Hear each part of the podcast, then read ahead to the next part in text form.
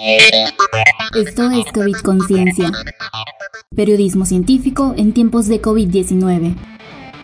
A la fecha, ninguna investigación ha establecido con certeza que el pangolín sea parte de la cadena de especies que favoreció el tránsito de un nuevo coronavirus a seres humanos y que provoca la enfermedad COVID-19. Sin embargo, algunos medios informativos han responsabilizado a esa especie de mamífero que habita en Asia y África de ser casi culpable de la pandemia,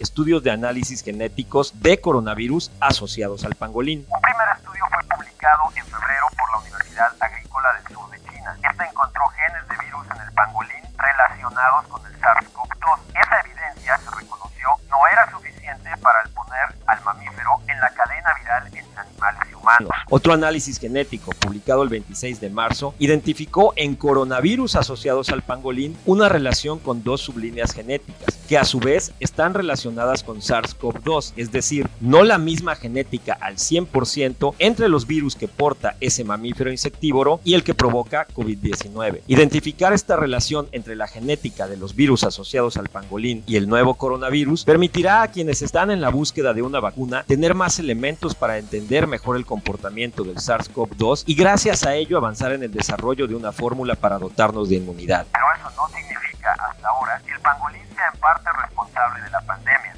El pequeño come insectos es inocente hasta que se demuestre lo contrario. Esto fue COVID Conciencia, periodismo científico en tiempos de COVID-19.